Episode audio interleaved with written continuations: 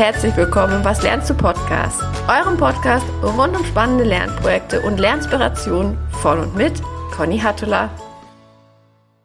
Willkommen in der neuen Woche, willkommen in der neuen Folge und herzlich willkommen Johannes Starke.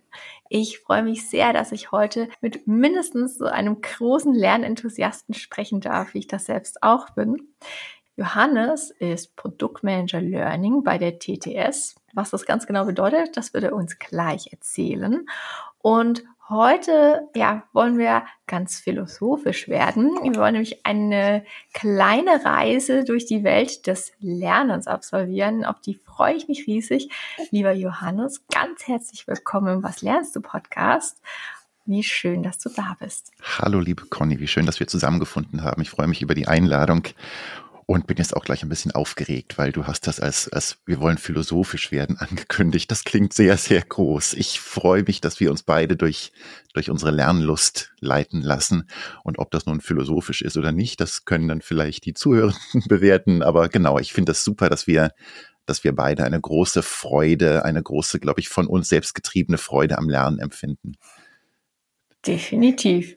Jetzt bin ich ganz gespannt. Vielleicht erzählst du erstmal, was macht man denn als Produktmanager? Ja, das ist natürlich ähm, auch nur ein Label, wie viele andere, die auf, auf Visitenkarten oder LinkedIn-Profilen stehen. Ich habe die große Freude bei meinem Arbeitgeber der TTS, ähm, mich damit beschäftigen zu dürfen und mit, mit meinen Kundinnen beschäftigen zu dürfen, wie sich Lernen in Organisationen, meistens in Unternehmen tatsächlich, ähm, zeigt, ähm, ändert, äh, gestalten lässt, fördern lässt, was da die Mitarbeitenden mit zu tun haben und wie wir auch die ganzen Möglichkeiten, die, die uns äh, die Digitalität bietet, einbeziehen können. Deswegen, ja, Lernen ist auch beruflich mein, mein tägliches Umfeld. Also wir haben uns jetzt seit einiger Zeit den Begriff Learning Architects gegeben, den ich eigentlich sehr viel lieber mag als den, als die, die Jobbezeichnung Produktmanager, weil es geht darum, wie wir, wie wir lernen, fördern und gestalten können oder auch nicht behindern können. Das ist ja auch ganz oft ein großer Punkt. Mhm. Das finde ich tatsächlich einen sehr, sehr schönen äh, Begriff, den, den Learning Architect.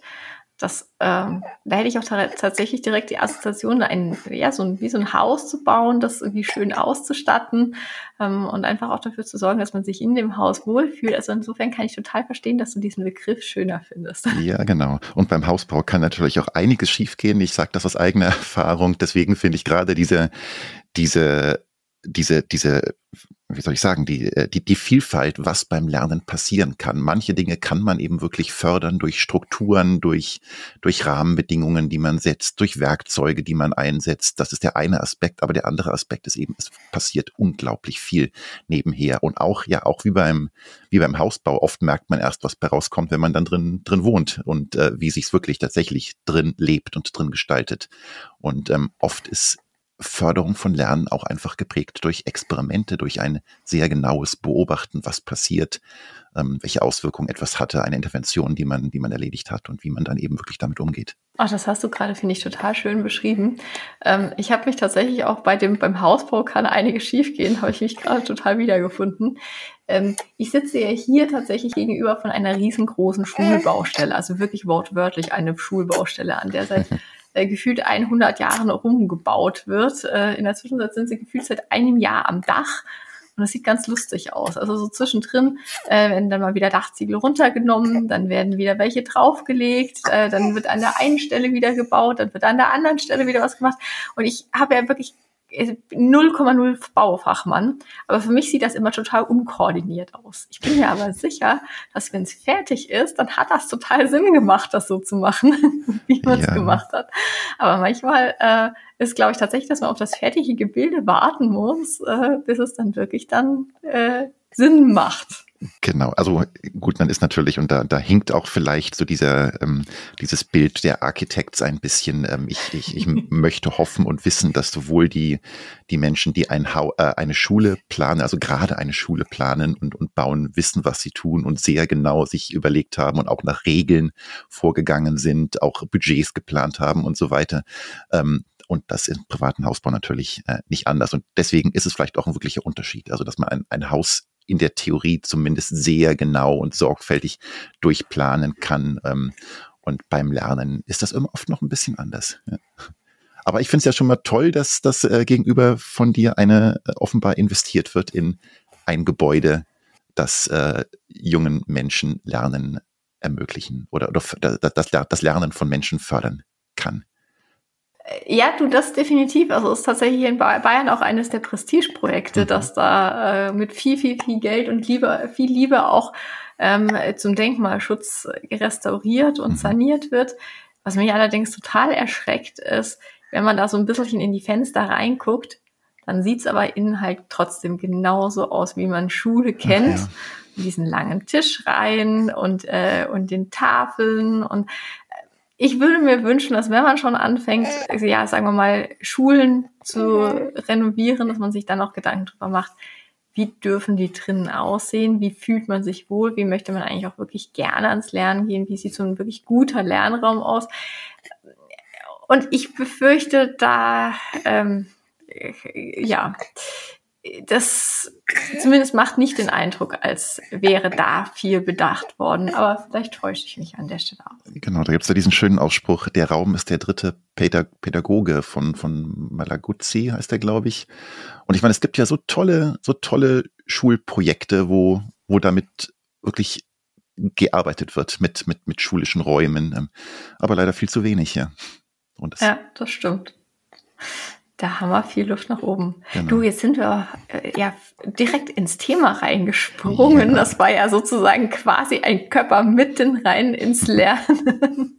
Jetzt würde ich aber trotzdem gerne noch mal so ein Schrittchen zurücktreten und ähm, dich einfach mal fragen, du, wie, wie, was ist denn eigentlich so deine erste Assoziation, wenn du an Lernen denkst? Was, was ist denn Lernen für dich? Da treten jetzt auch natürlich wieder viele Perspektiven kommen zusammen. Also Lernen, wie ich es aus, aus beruflicher Sicht oder aus professioneller Sicht sehe, Lernen, wie ich es persönlich für mich wahrnehme. Das, was äh, klassische Bildungsideale zum Thema Lernen zu sagen haben. Ja, wie fangen wir denn da an? Ähm, also ich, äh, es gibt ja immer bei dir, bei, bei mir natürlich bei mir, ja genau. Also ich habe große große Lust, große Freude am Lernen und ich habe ja auch schon gesagt, das eint uns mit Sicherheit. Und ähm, so Lernen ist, das klingt jetzt nach einer, nach einer oft gesagten Banalität. Man kann ja nie nicht lernen. Lernen passiert ja immer und überall.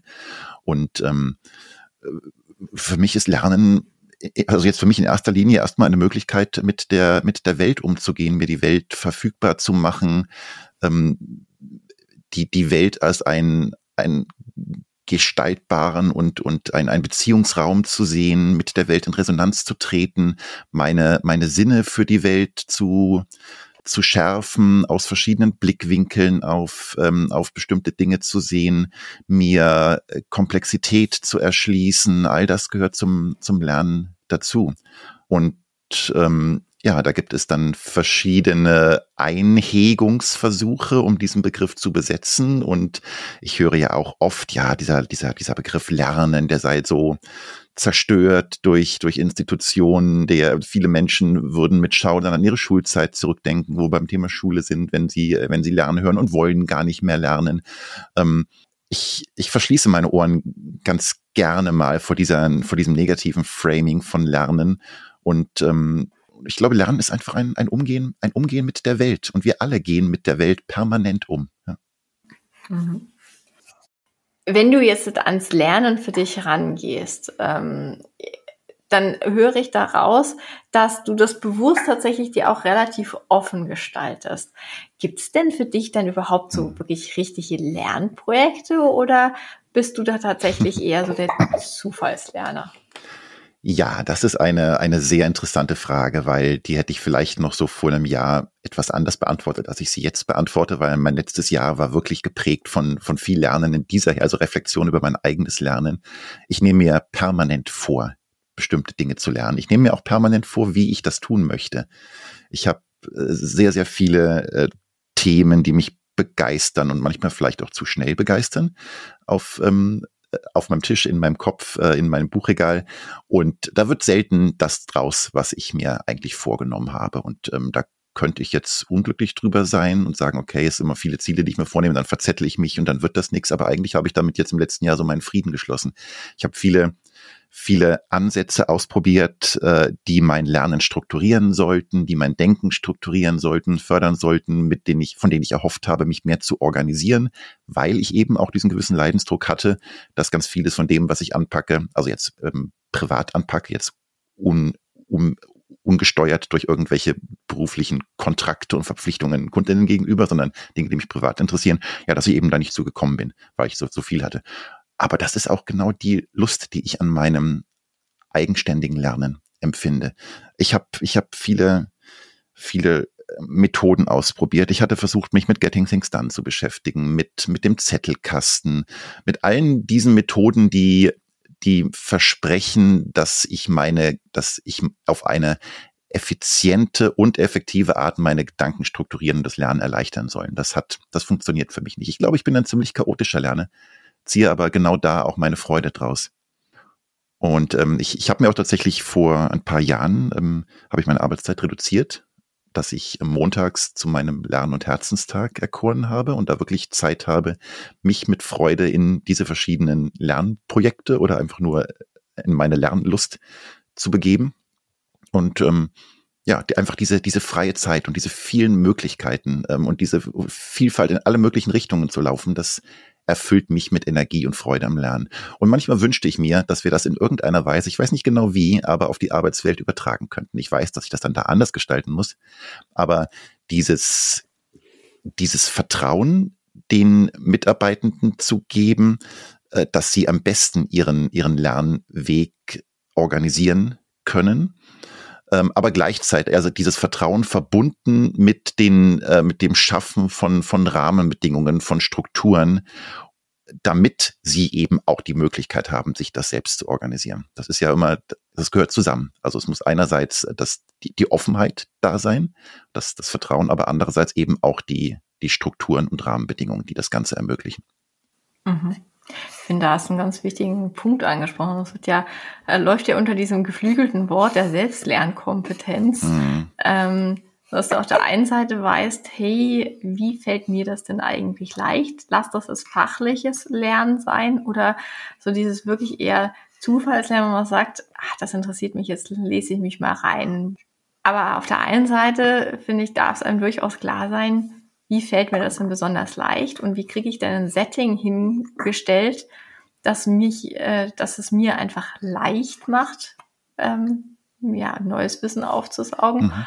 Und auf der anderen Seite, ähm, gerade wenn es wenn es an äh, ja, organisationale Lernen geht, dann muss halt einfach zum einen klar sein, wann darf ich das denn eigentlich? Also darf ich dann zum Beispiel eine Arbeitszeit lernen? Ist das ist Lernzeit Arbeitszeit oder wird mhm. von mir implizit erwartet, dass ich irgendwann am Abend oder am Wochenende mich für meinen Job fortbilde. Ähm, und wenn es erlaubt ist, wie bastelt man dann denn diese Lernzeit wirklich in eigentlich normalerweise so überbordende Kalender rein? Ja. Ähm, gibt man davon im Unternehmen zum Beispiel wirklich einmal im Monat den Freitag zum Lernen äh, und sich inspirieren lassen? Oder wie funktioniert das beispielsweise? Also ähm, ja. da hast du, finde ich, äh, einen ganz, ganz großen Punkt auch angesprochen, wie schafft man denn da eigentlich einen guten Rahmen? Das, ähm, weil du eben gerade dieses Beispiel erwähnt hast, mit wie, ähm, wie wird Lernzeit gewährt und wie fördern wir das selbst, Selbstlernen. Ich meine, lernen immer selbst, deswegen eigentlich ist, ist Selbstlernen ähm, ein äh, Selbstlernen ist Lernen, also Lernen ist immer Selbstlernen, aber ähm, ich bin kein Freund von dieser strikten Trennung von Arbeiten und Lernen. Und zumindest in der Theorie ist das ja, glaube ich, mittlerweile in vielen Unternehmen auch ähm, ähm, auch abgenickt, dass das Lernen und Arbeiten eine Einheit sind, dass wir in, in Unternehmen, die, die adaptiv, flexibel, zukunftsgerichtet sein müssen, uns gar nicht mehr leisten können, Arbeiten und Lernen zu, zu separieren. Also Howard Yaki hat das, glaube ich, mal gesagt, uh, Learning is Work and and uh, Work is Learning. Ich habe es jetzt, glaube ich, mhm. nicht ganz akkurat wiedergegeben, das Zitat, aber ähm, also dieser, dieses Zusammenkommen von, von Arbeiten und Lernen und dass Arbeitsprozesse auch immer Lernprozesse sind oder in, nicht immer in den meisten Fällen Lernprozesse sind, die wir als Lernprozesse gar nicht so labeln und nicht erkennen. Das finde ich auch eine ganz, ganz wichtige Erkenntnis. Und dieses, ähm, dieses Gewähren, dieses, dieses gönnerhafte Schenken von einem gewissen Zeitraum, sei es der Freitag oder wie auch immer, da dürft ihr jetzt mal lernen. Das finde ich kontraproduktiv. Mhm. Auch weil dann Lernen so als Konkurrenz zum Erledigen meiner Arbeit gesehen wird. Na, wieder mal eine, eine Konkurrenzsituation, die nicht aufgebaut werden müsste. Ähm, und das geht dann bis hin zu, dass man dann heimlich doch unterm Radar weiterarbeitet, wenn man ja seine Arbeit schaffen muss und sich dann eben doch nicht in diese mhm. schönen, shiny, offenen Lernwelten begibt, die man dann freitags mal geschenkt bekommt. Also wie gesagt, ich ähm, äh, das, das Zutrauen und das Schaffen von, von Strukturen, in denen Menschen, wenn sie etwas sei es formal oder sei es informell, neu lernen müssen, um ihre Arbeit zu bewältigen oder um die Zukunftsfähigkeit des Unternehmens zu fördern. Ähm, mhm. Das Schaffen von solchen Strukturen halte ich für wichtig.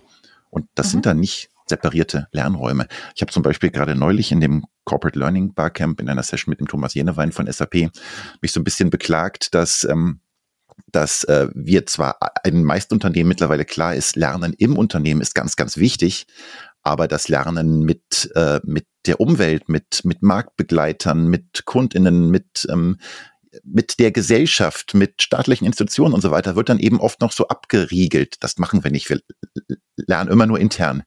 Und dann meinte er zu Recht, na gut, aber wir interagieren ja permanent mit unserer Umwelt da draußen. Aber wir erkennen das dann eben nicht als Lernen, sondern das ist dann irgendwie eine, eine, eine Transaktion oder eine Kundenbeziehung oder, oder was Vertragliches oder so. Aber nein, das sind das permanente Lern, Lernmöglichkeiten und, und Lernaspekte.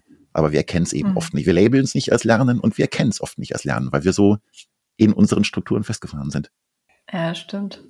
Ich hatte am äh, Donnerstag ähm, habe ich einen Workshop moderiert und hatte da wirklich so ein ganz schönes Aha-Erlebnis oder eigentlich eine Tool-Empfehlung, die ich für dieses Alltagslernen total toll fand. Und äh, also der, der Gedanke an der Stelle ist tatsächlich einfach zu sagen, ähm, ich habe von mir aus ein Marmeladenglas und ich pack da im Prinzip eigentlich immer dann, wenn ich so eine, wenn ich irgendwas Kleines gelernt habe, mhm. ähm, dann packe ich da einen Zettel rein. Und das kann ich ja wirklich auf einem ähm, digitalen Whiteboard mit so einem Glas-Icon genauso machen, in das ich digitale Zettelchen stecke, mhm. wie mit einem analogen. Aber um einfach an der Stelle mal so ein bisschen zu sammeln, wie viel da tatsächlich in so einer Arbeitswoche oder ähm, im Monat einfach so an so Mini-Mini-Learnings äh, zusammenkommt. Und wenn es nur ist, hey, der und der Shortcut äh, ist super cool. Hm, hm. Ähm, das, ähm, oder der und der Prompt hilft, wenn man irgendwie äh, XYZ machen hm, möchte. Also hm. das, ähm, das fand ich eigentlich ein ganz, ein ganz schönes Bild. Ja, genau, tatsächlich. Wo ich äh, auch direkt zurückdenke an, an ja meine meine Versuche oder meine oft scheiternden Versuche, mein Lernen besser zu strukturieren. So viele Dinge, die mir im Alltag begegnen, wo ich immer nicht weiß, wo schreibe ich das jetzt hin. Und das, das ist ein wertvoller Gedanke, den ich gerne festhalten möchte, eine Idee, die ich nachverfolgen möchte. Gerade ist nicht die richtige Zeit dafür. Deswegen hatte ich, hatte ich versucht, ein Zettelkastensystem mir aufzubauen für genau solche Dinge. Ich weiß ja aus deinem Podcast, dass du einfach Apple Notes verwendest, um deine deine Ideen ähm, zu notieren und nicht zu vergessen. Und das ist bei mir jetzt eben auch einfach ein anderes Tool namens Logseq. Und da, da halte ich mir tagebuchartig alles, nein, nicht tagebuchartig, da halte ich mir all das fest, ähm, was, äh, was mir so begegnet. Manchmal schaue ich wieder rein, manchmal schaue ich nicht rein, aber die Erkenntnis, ähm, dass, dass wir so, so vielen Dingen im Alltag begegnen, die, die weiterdenkenswert sind ähm, und auch die wir im, im Dialog weiterspinnen können mit anderen. Das ist ein ganz wichtiger Punkt. Und da bin ich auch total chaotisch. Also digital lässt sich ja alles wiederfinden. Deswegen schreibe ich das auch einfach in mein Tool rein und hoffe dann, dass ich mir irgendwann die, die Muße nehme, da mal wieder drüber zu scrollen.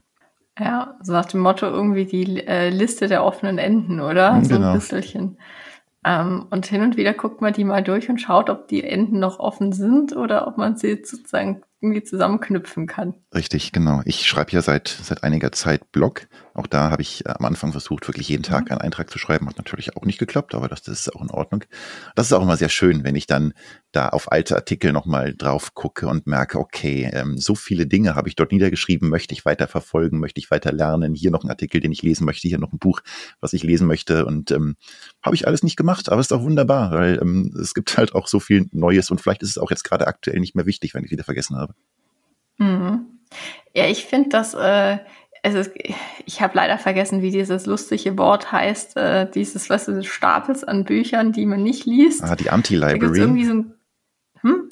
Ach nein, äh, äh, äh, ja, dieses japanische Wort ähm, zu Ich krieg's auch gerade nicht auf den Schirm. Aber genau, die, der Stapel an Büchern, der dich immer daran erinnert, dass du so viel noch nicht weißt. Oder? Ja, genau. Also irgendwie ah. so, der, also für mich ist es das Sinnbild an der Mangelorientierung, nach dem Motto irgendwie, und wo du überhaupt irgendwie alles noch nichts kannst, was du im Zweifelsfall ja aber vielleicht überhaupt nicht musst. Hm. Also in, äh, insofern, ich mag dieses Wort überhaupt nicht. Gut, ja. dass es uns nicht einfällt. So, darf ich es doch sagen? Ich habe es nämlich gerade, hab's nämlich gerade im Internet gesucht. Doch, okay, dann, dann sage ich es nicht. Doch. Zundoku. Zundoku. Ähm, Umgangssprachlicher Begriff für das Kaufen und Nicht-Lesen von Büchern. Aber lass uns, lass uns das positiv betrachten, Zundoku. Ja, ich finde äh, tatsächlich den viel schöneren, positiveren Begriff ist, so finde ich, so eine Art Entwicklungsstapel. Mhm. Du sagst so, das äh, sind so Themen, da, die finde ich jetzt gerade spannend. In die Richtung würde ich mich ganz gerne entwickeln. Ähm, und ich finde, damit kannst du halt wirklich von Zeit zu Zeit auch sagen, jetzt gucke ich mal diesen Entwicklungsstapel durch mhm. und vielleicht passen halt einfach Themen nicht mehr in die Entwicklung oder ich stelle sie wieder zurück sozusagen. Mhm. Ähm, und hast damit halt einfach auch dann die Rechtfertigung und wirklich auch die Legitimation, diesen Stapel von Zeit zu Zeit einfach dann auch auszudünnen. Dann landen oh ja. wieder neue und andere Dinge obendrauf. Mhm. Ähm, aber also mir gefällt einfach dieser Begriff besser. da kann ich, das, das stimme ich zu, aber ich betrachte den Zundoku-Begriff dennoch ähm, positiv, einfach als, als, als Möglichkeit. Also ich, ich schaffe mir durch diese Bücherstapel vielleicht ja auch, auch Artefakte. Also wie du schon sagtest, irgendwie ähm, Objekte im Raum, die mich, die mich, äh, die mich festhalten für einen Moment, meine Gedanken in eine bestimmte Richtung lenken. Ja, das ist ein Thema, mit dem ich mich auch gerne noch beschäftigen könnte, wenn ich es denn wollte. Und na, hier ist ein anderes Thema und ich stapel mir auch verschiedene Bücherstapel an unterschiedlichen Orten im Haus. Also ich glaube, da im Wohnzimmer neben meinem Lesesessel, der Stapel sieht anders aus als der, den ich auf meinem Schreibtisch liegen habe, als der, der auf meinem Lesesessel hier neben meinem Schreibtisch steht. Ähm, das sind ganz unterschiedliche Themen und manchmal betrachte ich so einen Stapel auch und denke, hm, das fand ich von einem Jahr vielleicht interessant. Nein, mittlerweile ist dieses Thema eher öde für mich geworden und dann, dann kann ich es mhm. auch wieder wegräumen, wie du es wie du's schon gesagt hast.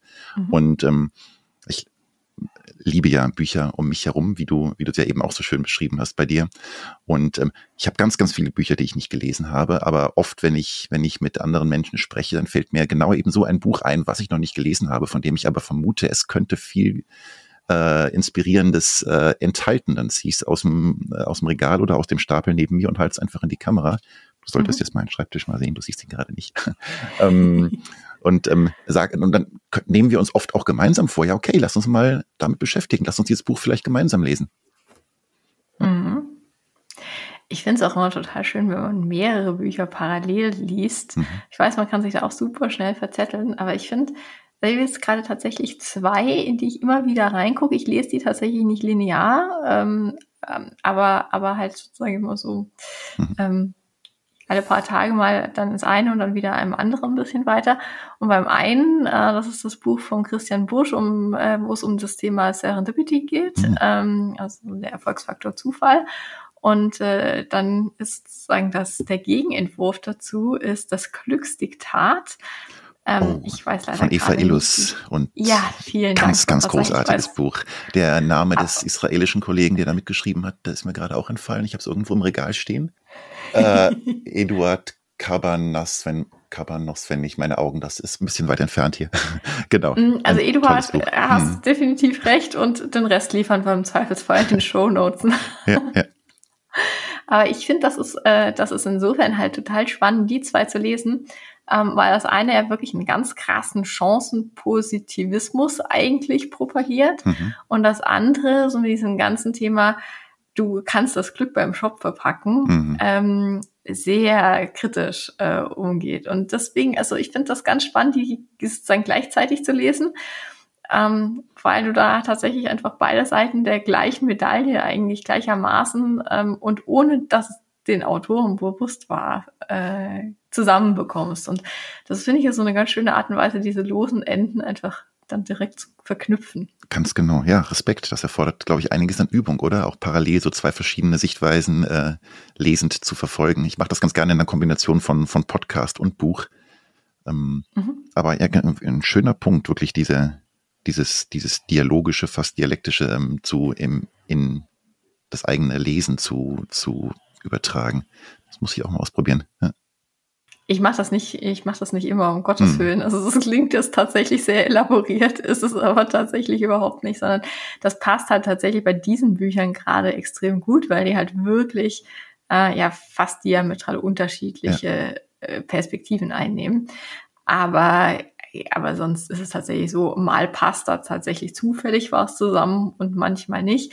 Aber wenn ich wie in dem Fall tatsächlich was habe, was, äh, wo du wirklich sagst, das passt es eigentlich wie die Faust aufs Auge, das gemeinsam zu lesen, versuche ich tatsächlich, wenn es mir hilft, dann auch diese Verbindungslinien zu sehen, versuche ich zu sketchnoten. Also ich versuche tatsächlich ähm, oder halt einfach wie so eine große Mindmap zu machen und zu gucken, wie kriegst du die Punkte miteinander verbunden. Also mhm. das heißt, ähm, auch das ist äh, jetzt definitiv wahrscheinlich nicht der Weisheit letzter Schluss, aber so funktioniert es halt halbwegs gut für mich.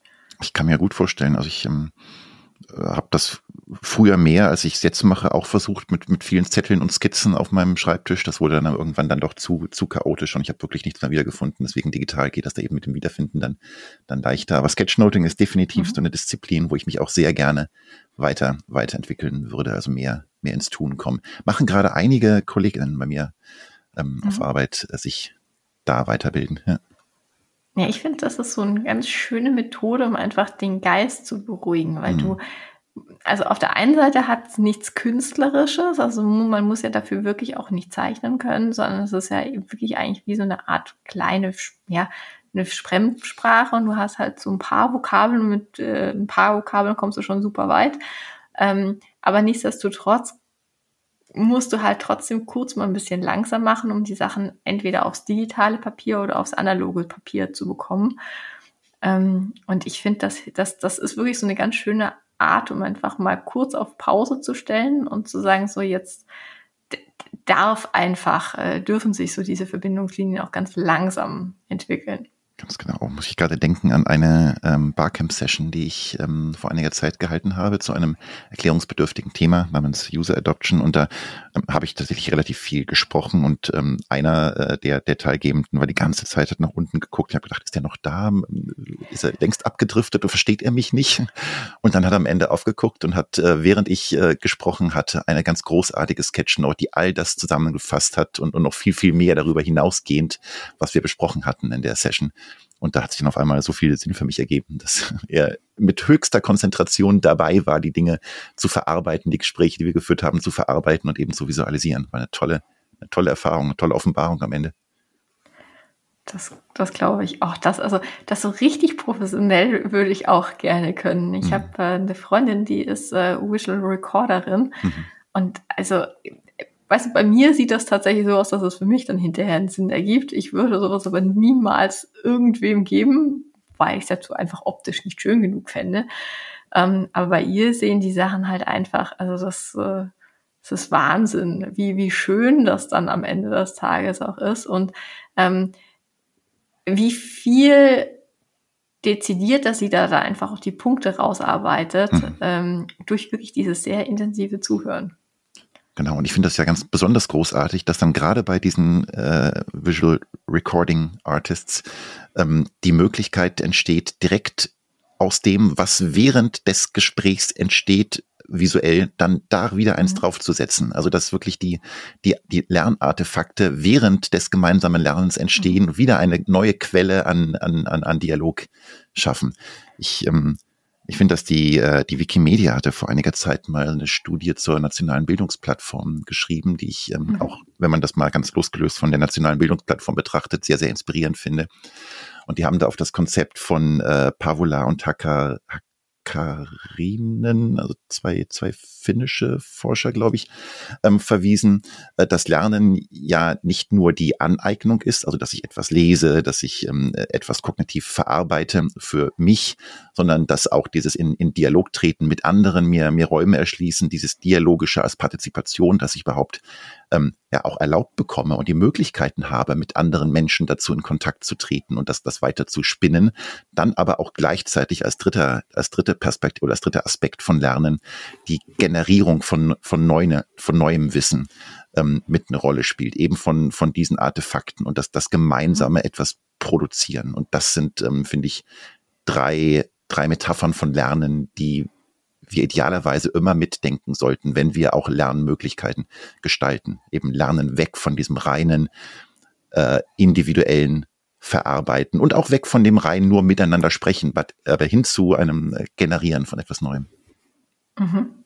Oh, das hast du, finde ich, gerade total schön skizziert. Äh, dass, äh, ich freue mich ja total, dass ich äh, dann diese Folgen hinterher auch nochmal schneiden kann, weil dann kann man da nämlich schon mal wieder anfangen mitzunotieren, all das, was man so an Zwischentönen während dem Gespräch nicht gehört hat.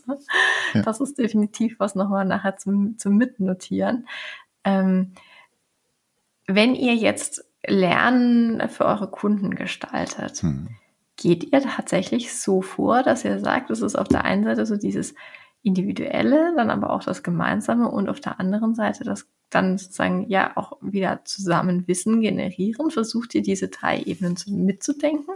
Definitiv, ja genau. Also da, das ist eigentlich so ein, ein Prinzip einer, ähm, einer Learner Journey, die wir versuchen immer mit zu berücksichtigen, dass wir eigentlich jetzt grob grob vereinfacht ähm, vier Phasen ähm, mitdenken. Also erstmal die Art, wie Lernende in Kontakt zu einem neuen Thema kommen. Das kann ganz unterschiedlich sein.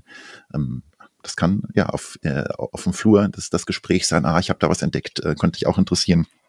Das kann auch ganz top-down die die E-Mail vom Chef sein, hier bis morgen alle das und das verinnerlicht, ähm, ähm, oder, oder das können die regulatorischen Vorschriften sein, dass eben bestimmte Themen einfach nur mal vom Gesetzgeber vorgeschrieben sind. Also wie kommen wir zu dem Thema? Das kann auch ein, das kann auch ja die Serendipity, die äh, die glückliche Fügung des Zufalls sein, dass wir im Unternehmensnetzwerk oder im Gespräch zufällig irgendetwas entdeckt haben, von dem wir glauben, dass das könnte mir in meiner Arbeit auch weiterhelfen.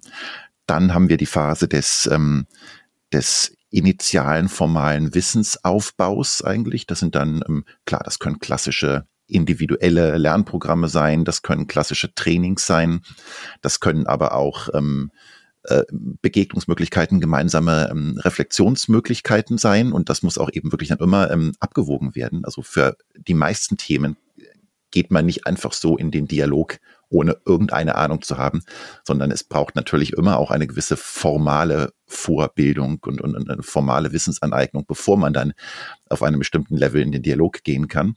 Ähm, genau, das sollte aufeinander abgestimmt, orchestriert sein.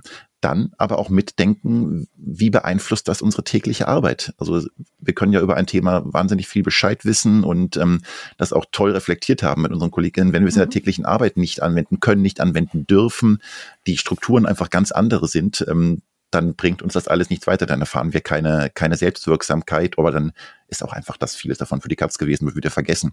Deswegen wie wird es in der täglichen Arbeit angewendet? Wie können wir auch die tägliche Arbeit unterstützen durch, ähm, durch zum Beispiel Performance Support, also durch, ähm, durch eine Datenbank, wo wir noch benötigte Informationen, äh, benötigte Unterstützung schnell wiederfinden. Oder alle, wir lernen nicht alles ähm, auswendig, was wir, was wir so brauchen für die tägliche Arbeit bis hin zu, wenn ich wirklich überzeugt bin und gemerkt habe, das verbessert meine Arbeit und ich mich engagieren möchte, um das Thema weiterzuspinnen im Unternehmen, dass wir dann die vierte Phase der Etablierung haben, also Möglichkeiten mhm. zu schaffen, wo, wo Mitarbeitende, die, die besonders an diesem Thema arbeiten möchten, besonders, besondere Fortschritte gemacht haben, sich eben auch einbringen können, damit das gesamte Unternehmen davon profitieren kann. Mhm. Und ähm, Genau, das war jetzt ein sehr, sehr schneller Überflug. Das findet natürlich nicht chronologisch statt, sondern das sind einfach so verschiedene Phasen, die es gleichermaßen zu berücksichtigen gilt, wenn wir Lernangebote mhm. schaffen. Aber eben, ich ähm, wiederhole mich, es ist nie immer nur der formale Wissensaufbau, sondern es ist immer die Anwendung im Arbeitsalltag, die Reflexion mit Kolleginnen mhm. darüber und das Einbringen, um etwas besser zu machen. Und die ganzen Rahmenbedingungen, in denen das Ganze stattfindet, muss alles berücksichtigt werden. Mhm. Das finde ich total spannend. Also auch so die, die unterschiedlichen, unterschiedlichen Ebenen. Ich stelle mir das so ein bisschen wie so ein, äh, wie so ein Loop vor, der, äh, oder wie so, ein End, so eine Endlosschleife, in der man eigentlich sich äh, sozusagen kontinuierlich bewegt. Mhm. Ähm, genau, es ist eigentlich so ein, so ein permanentes Oszillieren auch zwischen den verschiedenen, zwischen den verschiedenen Phasen. Weil oft merkt man dann auch im, im Anwendungsprozess, oh, es gibt doch noch bestimmte Aspekte, wo ich die formalen Grundlagen noch nicht beherrsche. Da muss ich eben doch mal wieder zurück.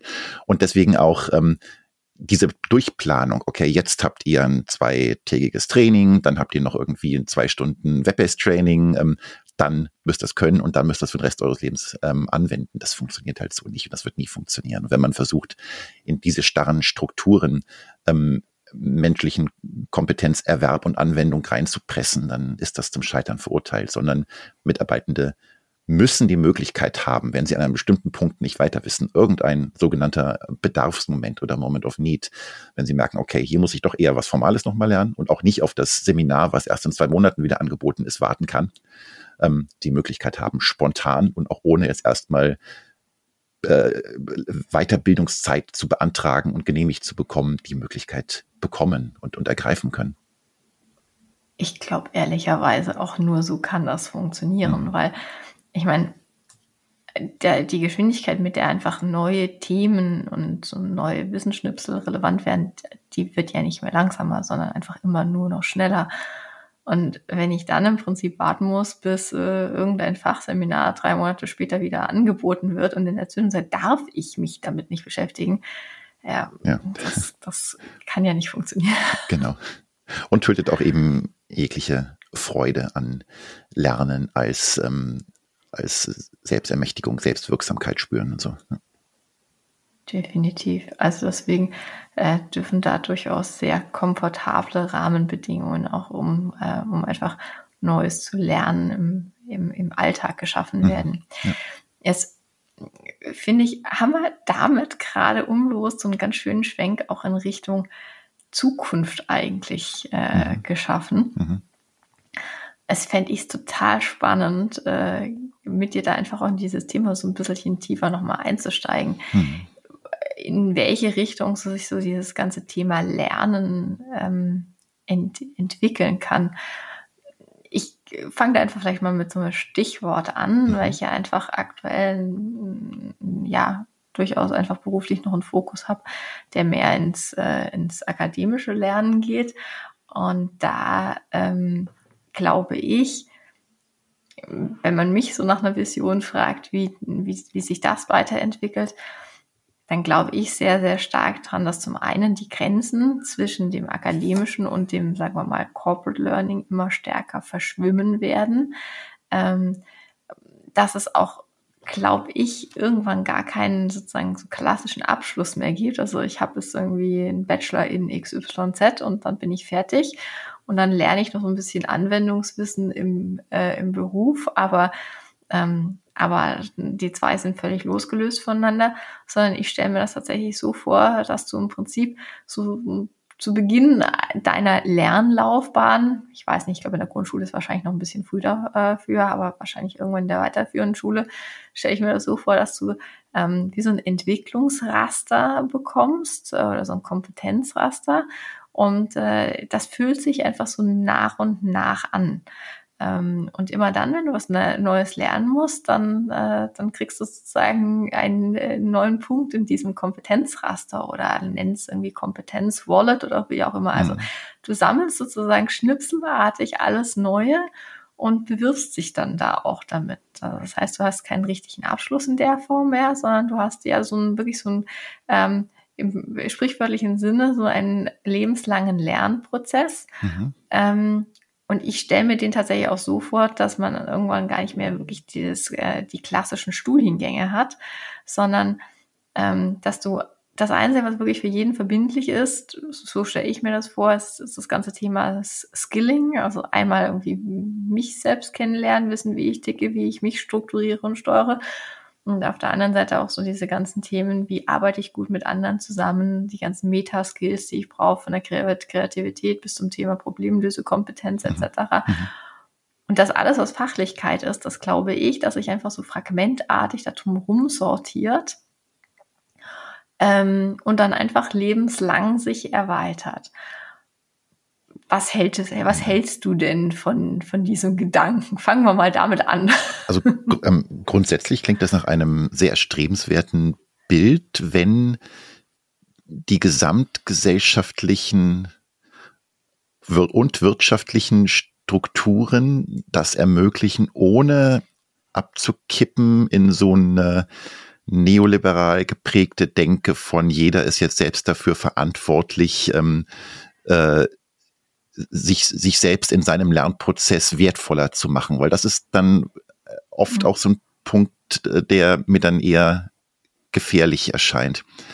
Ähm, mhm. Also ich, ich möchte, also ähm, ab, formale Abschlüsse, formale Bildungswege sind ja auch ein ganz großer Ermöglicher. Muss man ja ähm, auch sagen, dass, äh, dass man mit bestimmten Zertifikaten in der Tasche, mit, mit bestimmten Möglichkeiten und, und auch dem ja, gewissen Angebot, also einen, einen formalen Bildungsweg zu durchlaufen, ähm, das äh, dass da dieses, dass diese hyperindividualisierte Saunen und Stechen gegeneinander eben dann in gewisser Weise auch ein bisschen wegfallen kann, wenn die formalen Bildungswege entsprechend gestaltet sind, wie es in der Schule ja leider und auch im Studium leider oft nicht der Fall ist. Ähm, deswegen, oh, ich merke schon wieder, ich verzettel mich so ein bisschen in, in meinen Gedanken.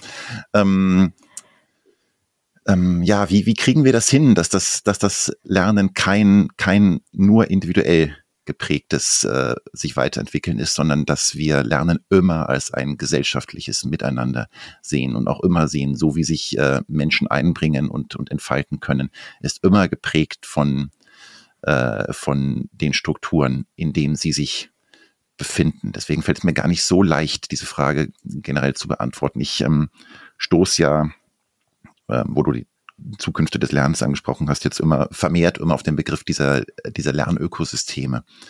Und ähm, mhm. das finde ich eigentlich, wenn man das aus einer eher biologisch geprägten Brille betrachtet, also Ökosystem als ein, ein, ein, als ein biologisch vielfältiges ähm, Ökosystem betrachtet und weniger aus dieser wirtschaftlichen Plattformbrille, die ich relativ langweilig finde, ähm, dann finde ich das äh, ganz, ganz wertvoll, weil ein Ökosystem lebt ja einfach von dem Zusammenspiel der verschiedenen Akteure drineinander und ist ja als funktionierendes Ökosystem immer vielfältig und ähm, lebt auch nur durch die Vielfalt, wenn wir da, ähm, da können gar nicht alle sehr mono äh, monothematisch. Also eine Monokultur ist ja, das, ist ja das Gegenteil von einem funktionierenden Ökosystem.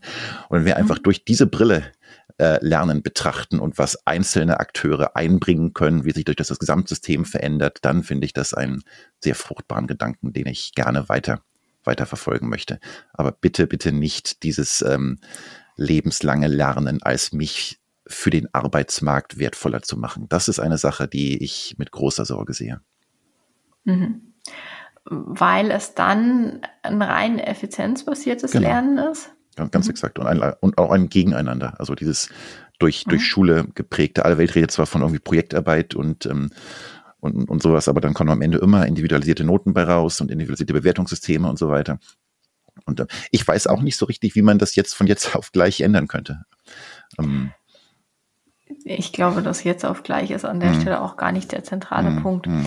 Ähm, sondern, sondern so die ganzen kleinen sozusagen Ansatzpunkte und Stellschrauben, an denen man dreht und äh, einfach so mit dem Wissen, dass irgendwann es viele Stellschrauben sind ja. und sich durch diese vielen Stellschrauben dann tatsächlich auch an, an der Gesamtheit was ändert. Genau. Ähm, ich habe da letztens einen ganz äh, schönen Podcast gehört, da ging es um Unternehmenskultur. Mhm. Ähm, auch um das Thema Lernen, aber unter anderem Unternehmenskultur. Und ich fand so einen ganz zentralen Punkt, da zu sagen, du unter, du, du wirst nie die Unternehmenskultur sozusagen als Ganzes verändern, mhm. sondern du veränderst die Kultur nach und nach in den einzelnen Teams. Und deswegen ist es wichtig, dass du die einzelnen Teams mitnimmst, so viele wie möglich nach und nach und einfach dadurch dann die Bewegung entsteht und das wiederum dann eigentlich ähm, am Ende des Tages die Unternehmenskultur dann auch verändert. Und ich glaube, genauso ist es, äh, ist es beim Stichwort Lernen am Ende des Tages auch, dass du äh, gucken ja. musst, dass du einfach so viel wie möglich so in kleinen Gruppen mitnimmst, um es dann in der Gänze auch verändern zu können. Genau. Verbunden mit äh, dem Bewusstsein, dass wir Kultur ja nie direkt beeinflussen können, sondern immer nur äh, Räume genau. und Möglichkeiten und ähm, schaffen und Experimente durchführen können, um zu gucken, in welche Richtung geht es. Ich habe das in einem anderen Podcast ja. auch gehört von äh, mit, mit Human Nagafi, ich glaube im Corporate Charity Podcast, bin mir nicht ganz sicher, mhm. ähm, wo er auch meinte, dass ähm, Kultur oft so etwas als so der, der schwammige, schwammige Begriff ist, für das wir noch keine, keine genauen Betrachtungsweisen haben, für noch keine genauen Strukturen ähm, geschaffen haben. Und da stimme ich ihm sehr zu, weil äh, ja, wie gesagt, Kultur ist immer etwas das, was sich da außerhalb unserer direkten Griff, äh, ähm, äh, Zugreifbarkeit befindet. Ähm, aber ich, mhm. ähm, genau, nicht aber, und, und ich stimme dir in dem Fall natürlich absolut zu, dass, ähm, wie, wie schaffen wir es, dass ähm, das Verhalten von, ähm, von in dem Fall Mitarbeitenden oder, oder generell von, von, von Lernenden in, in diesem unklaren Gemengenlage äh, auf eine Weise mhm. zu, zu fördern und zu ermöglichen, die es hilft, etwas Besseres gemeinsam zu gestalten. Mhm. Welche Rolle spielt denn für dich da KI? Spielt die überhaupt eine Rolle? Ui, schwieriges Thema. ähm, ja, da frage ich mich manchmal, ob ich jetzt mittlerweile in einem Alter bin, wo ich so als grumpy old man auf gewisse Dinge gucke. Nein, natürlich nicht. Also ähm, KI ist natürlich ein, ein absolut aufgeblasener Hype-Begriff im Moment meines Erachtens, wo äh, mhm. schon vor diesem, ähm, äh, diesem großen Interesse an, an, äh, an Large Language Models, ChatGPT und so weiter, ähm, wurde KI immer so als, als Platzhalter für alles, was Technik können könnte, ähm, aber noch nicht kann, gesehen. Klar, mittlerweile haben wir da sehr konkrete Anwendungsszenarien, die sicherlich auch teilweise sinnvoll sind. Ähm, ähm, ich betrachte äh, diese Diskussion, die über KI geführt wird, trotzdem als sehr gefährlich, ähm, weil sie so eine ähm, also aus, aus vielen Aspekten, ich muss wahrscheinlich eine eigene Folge zu machen. Also einerseits natürlich ganz konkret, was jetzt so entsteht an, an Content, an an einem ewig Wiederkauen von irgendwelchen geklauten Daten im Internet, die dann äh, ausgespuckt mhm. werden durch, durch Large Language Models oder, oder generative Systeme. Das ist ein ganz großes Problem, was ähm, dieser, was uns auch einfach in, in Arten des, des Lernens und, und der, der Wissensdiskussion und Produktion ähm, drängt, die nicht erfüllend für mich sind, die, die nicht gesund für uns als Gesellschaft sind, die ja bestehende Strukturen verfestigen. Ich meine, die, diese ganzen Thematiken, die ähm, brauchen wir jetzt, glaube ich, nicht in Tiefe drauf eingehen, dass eben äh, Vorteile, gesellschaftliche Strukturen verfestigt werden mhm. dadurch und dass das Ganze als Blackbox, wir können nicht reingucken, was eigentlich genau passiert und wo diese Daten herkommen und so weiter. Ganz, ganz schwieriges Thema. Das aber auch ein wenn, wenn wir, wir sind ja, wir reden ja über Lernen und über Freude am Lernen, dass auch die, die Freude am Lernen dadurch meines Erachtens ganz, ganz stark abnehmen kann, weil wir ja irgendwie dann diese, diese scheinbare Konkurrenz durch die Maschine haben, die alles irgendwie schon einen Schritt besser kann und, und besser und elaborierter zu formulieren scheint. De facto tut sie es natürlich nicht.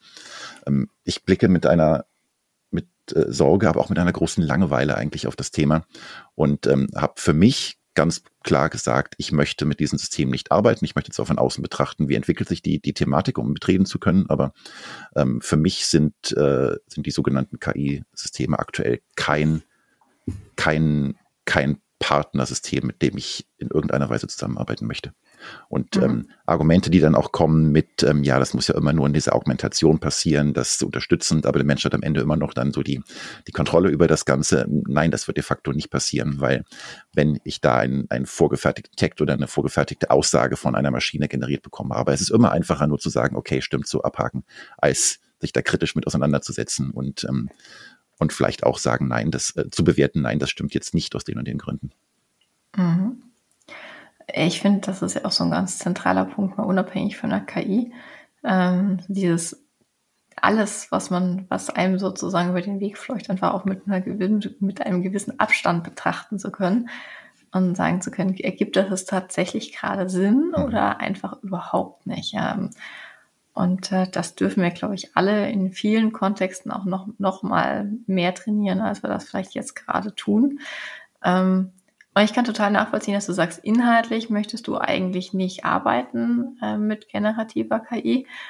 Ich bin ja inhaltlich bin ich tatsächlich auch selber super vorsichtig damit, mhm. weil ich, also was, was es ausspuckt, ähm, einfach mit äh, sehr viel kritischem Abstand betrachte.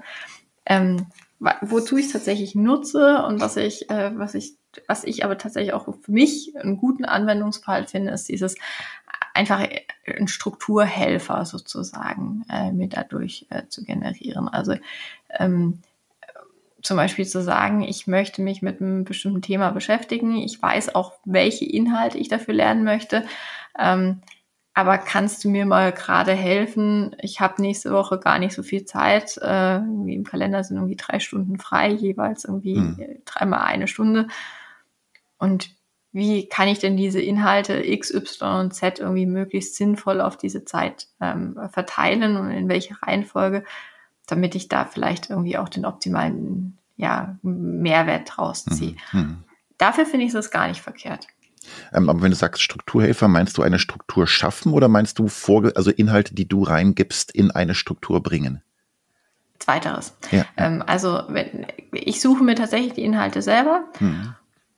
Und äh, kann dann jetzt zum Beispiel sagen, ich möchte den Artikel XYZ möchte ich lesen und ich möchte mir den Podcast so und so anhören mhm. und irgendwie von Buch, was auch immer, ähm, das Kapitel so und so. Mhm. Ähm, und in welcher Reihenfolge macht das jetzt tatsächlich Sinn, ähm, sich die anzuschauen? Ähm, also macht es bei drei Quellen nicht so furchtbar viel Sinn, aber mhm. meistens hast du ja mehr mhm, irgendwie ja. als drei Sachen. Und dann ähm, kriegst du da tatsächlich eine ganz, wirklich eine, auch eine sinnvoll aufeinander aufbauende Struktur und die ist dadurch sozusagen jetzt wieder gut auslesbar, als dass äh, eben die KI da dann schon ganz gut weiß, für den Artikel so und so hast du eine durchschnittliche Lesezeit von 20 Minuten beispielsweise. Hm. Okay, aber das ist dann einfach basierend auf dem Wörter zählen, also wie lang der Artikel ist, oder? Vermutlich, ja. ja. Hm. Also hat, hat wahrscheinlich ganz viel damit zu tun. Hm. Das weiß ich tatsächlich auch nicht, wie das im Hintergrund funktioniert. Ähm, aber da sind tatsächlich die Näherungswerte ist gar, echt hm. gut. Hm. Und wenn die mir sagt, in der Stunde liest den Artikel als Einstieg, weil da kriegst du einen guten Überblick über und dann hörst du dir die Podcast-Folge an und zum dritten ähm, gehst dann halt zwei Tage später in das Buchkapitel und in den Artikel XY sozusagen als Anschluss, dann hat das tatsächlich Hand und Fuß. Ja. Wir haben, da haben wir jetzt ein neues Thema aufgemacht, das tolle Thema Kuration, was tatsächlich auch, ähm, was mich gerade sehr interessiert. Und ähm, da ähm, da möchte ich die Lanze brechen für, ähm, für menschliche Kuration tatsächlich, weil das ist ja oft so ein Thema, wo große Hoffnungen in diese sogenannten KI-Systeme reingesetzt mhm. werden, dass sie unterstützen können in der im, im Finden, im Kuratieren, in Struktur bringen, in, in, in im Empfehlen von neuen Inhalten. Und da halte ich, dass äh, die, die die Position des Menschen, von dem ich weiß, wie, wie steht er zu bestimmten Themen, was, was, was, mhm. was für ein Typ ist er, welche Beziehung haben wir zueinander, ähm, empfiehlt er mir das gerade aus einer freundschaftlichen Perspektive, aus einer Expertinnenperspektive, aus einer ähm, wirtschaftlichen Verwertungsperspektive, das spielt da ja alles mit rein. Und ähm, mhm. ich, ich weiß auch, wie kennt sich dieser Mensch aus mit dem Thema. Und das ist alles etwas, was die Maschine nicht leisten kann, weil ich auch gar nicht, die Maschine hat ja keine, ich habe ja keine Beziehung zu der Maschine.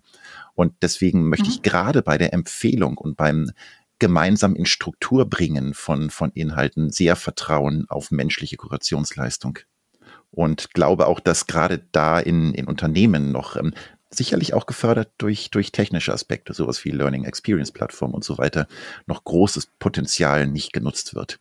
Dass, äh, dass Menschen sich mit, mit ihren Themen, die sie vorantreiben möchten, für die sie brennen, äh, sichtbar machen, sich als Expertinnen, mhm. AnsprechpartnerInnen zur Verfügung stellen, ähm, und mir helfen, dann eine Struktur zu finden für mich. Klar, also durch, durch einen Algorithmus ist das jetzt scheinbar einfacher.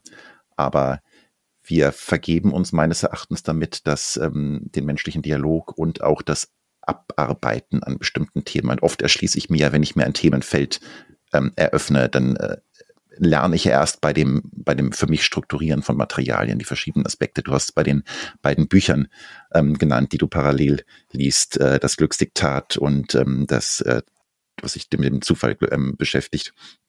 Ähm, genau, wie, wie du ja dir selbst irgendwie diese Fragen zusammenbaust, also die, die, die, ähm, den, äh, die Beziehung der beiden Texte zueinander, die erschließt du dir ja selbst dadurch. Und die Wahl war vielleicht ein glücklicher mhm. Zufall, dass du gerade beide parallel gewählt hast, aber ähm, du bist jetzt auch, äh, auch zufrieden mit deiner Wahl und, und fühlst dich auch ähm, selbst ermächtigt, noch weitere Bücher dazu zu ziehen. Und ich glaube, das ist ein echt ein, kann ein ungesunder Shortcut sein, wenn wir das zu sehr einer algorithmisierten Vorauswahl überlassen.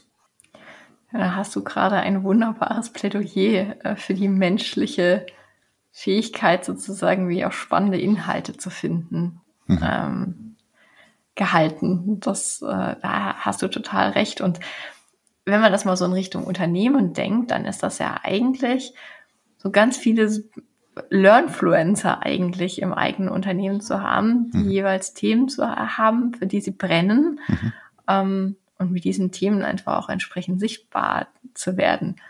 Das habe ich äh, gerade so den Gedanken, machen denn, macht denn so die, die Etablierung eines, also es gibt ja ganz viele so Corporate Influencer Programme in mhm. der Zwischenzeit. Mhm. und da geht es ja aber tatsächlich primär oder vielfach um das ganze Thema Employer Branding und äh, sozusagen Sichtbarkeit nach außen. Ja.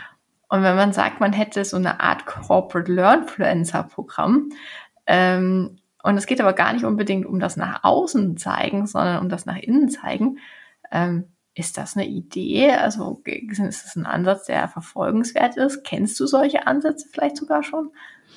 Jein, also ich kenne Ansätze, die in die Richtung gehen, aber weniger mit dem mit dem Influencer-Gedanken, sondern mehr mit äh, mhm. dem der Möglichkeit, dass Menschen mit ihren Themen sichtbar werden und natürlich auch durch ein gewisses Vorleben diese Sichtbarkeit anzu äh, nicht Sichtbarkeit, die Expertise anzubieten und in äh, dem dem Angebot ins Gespräch zu gehen, der, der Sichtbarmachung von Materialien, die diese Menschen gefunden haben, die sie eben offen kuratieren für andere Kolleginnen, mhm. ähm, das zu fördern und auch natürlich ähm, zu honorieren, dadurch, dass ihnen die Zeit ermöglicht wird, dass ihnen die Plattform ermöglicht wird und so weiter. Da kenne ich ähm, einige. Ich meine, ein gutes Beispiel ist davon äh, äh, Lex lernen von Experten, von der, mhm. von der Telekom zum Beispiel. Ich finde auch, wie die DATEV das macht mit ihren, mit ihren Open Spaces, mit ihren Barcamps. Ich, das sind diese beiden Beispiele, die ich immer nenne. Ähm, ganz, ganz großartig. Ich freue mich auch sehr, dass wir bei der, bei der TTS zum Beispiel, Fridays for Learning nennt sich das, eine, eine Plattform haben, wo Kolleginnen ihre Themen einbringen und, und sichtbar machen können auch hier wieder der, der schmale Grad davon, wenn das dann so in diesem Influencer-Gedanken, wo ja immer mhm. so aus sozialen Medien das mitschwingt mit zigtausend Followern und so weiter und so, so ähm, halbe ähm, ähm, äh, prominente Personen dann, das kann dann auch schnell kippen in, in äh, die Situation, okay, der oder die ist dafür verantwortlich und an die Qualität komme ich sowieso nie dran. Und okay, dann über, übergeben wir dieser Person einfach mal all das, was äh, Kuration, Innovation ins Unternehmen bringen und so bedeutet, überlassen wir dann dieser mhm. Person. Also da kenne ich auch Negativbeispiele, wo bestimmte Unternehmen äh, nach außen wie nach innen sichtbar sind von der Aktivitäten ganz einzelner Personen. Aber nein, äh, mhm. Lernen ist immer ein, ein Gruppenprozess und äh, wenn diese Menschen in einen luftleeren Raum reinsprechen und die anderen alle nur Konsumenten sind, dann wird daraus langfristig nichts Gesundes werden. Ich finde, da hast du, das finde ich, einen ganz, ganz, ganz schönen äh, eigentlich Schlusspunkt inhaltlicher Natur gesetzt. Ähm, ich glaube nämlich, wir müssen dringend nochmal ein zweites Gespräch führen. Sehr gerne. Ja, wir haben tatsächlich ja. genau viele Themen angerissen, wo ich auch gerne noch weitersprechen möchte mit dir. Ja. Das heißt, wir müssen äh, direkt unbedingt Folge 2 direkt schon mal mhm. anvisieren. Ähm, aber ich würde trotzdem gerne mit einer letzten Frage rausgehen aus unserem Gespräch. Die stelle ich tatsächlich auch all meinen Gästen. Mhm. Ähm, und zwar geht es tatsächlich um ähm, ja so eine kleine Lerninspiration die dich vielleicht oder die Lernmuse, die dich irgendwann in, den, in der letzten Zeit mhm. geküsst hat. Ähm, also irgendein Zufallsimpuls, um äh, das Zufallslernen wieder aufzugreifen, ähm, den du vielleicht unseren Hörern und Hörern empfehlen kannst. Was hat dich denn in, den, in der letzten Zeit Lernen inspiriert? Ha, die Frage habe ich erwartet, weil ich ja deinen Podcast auch gerne und regelmäßig höre. und ich und ich habe dann vorhin angefangen, mal so rumzustöbern und zu überlegen in meinem Büchern und so weiter und habe jetzt hier unglaublich viele Sachen, von denen ich mich nicht entscheiden kann, welche ich zeigen möchte. Aber ähm, eine Sache ist mir, oder nein, doch eine Sache ist mir wirklich ein, ein Herzensanliegen und zwar die ähm, Arbeit, die meine Frau macht. Die arbeitet im Berliner Schulprojekt, wahnsinnig normal mhm. nennt sich das. Und ähm, in diesem Projekt, äh, dieses Projekt organisiert, ähm, dass ähm, Menschen, die ähm, psychische Krisenerfahrung haben, die Kontakt haben mit, mit äh, Psychiatrie, psychiatrischen Einrichtungen, äh, das sichtbar und besprechbar machen an Schulen. Mhm. Also oft eben an, an weiterführenden Schulen, aber auch an, an Berufsschulen, auch an Schulen wie Polizeischulen mit äh, mit dort ähm, lernenden Menschen, die oft auf eine ganz andere Art und Weise an das Thema herangehen. Und hier mhm. ist wirklich das Zusammenbringen von Menschen mit unterschiedlichen Erfahrungen, was ich extrem wertvoll finde. Und ähm, jetzt, ähm, ja, also das ist nur meine tägliche Lerninspiration, was sie da, was sie da tut. Cool, und, das ähm, verlinken ja, wir. Sehr, sehr gerne. Und eine zweite Sache, weil ich gerade neulich dein Gespräch mit Michael Trautmann gehört hatte und das mhm. war so ein, ähm, ein Zufall, ein, eine Empfehlung, die er damals gegeben hatte, die ich direkt aufgegriffen hatte. Und ich halte das Buch jetzt mal in die Kamera und sage auch gleich den Titel. Äh, die Befreiung der Bildung von Stefan A. Jansen. Ähm, mhm. Das ist ein Buch, was für mich sehr eine Schönschrift, wie, wie der Autor das nennt, sehr, sehr schön ähm, schöne Ansätze dafür gibt, was Lernen ist und was Lernen sein könnte und was Lernen möglich macht. Wie schön. Auch das werden wir in den Show verlinken. Und da haben wir doch es tatsächlich auch ganz tolle Lerninspiration äh, für, die, für die neue Woche. Lieber Johannes, es hat mir so Freude gemacht, mich mit dir auszutauschen und ich freue mich wahnsinnig auf unser zweites Gespräch, was mir ganz viel Denkanstöße zum weiter drauf rumdenkeln jetzt mitgegeben. Und äh, ja, ich starte jetzt einfach ganz beseelt in den, in den weiteren Tag und äh, danke dir von Herzen.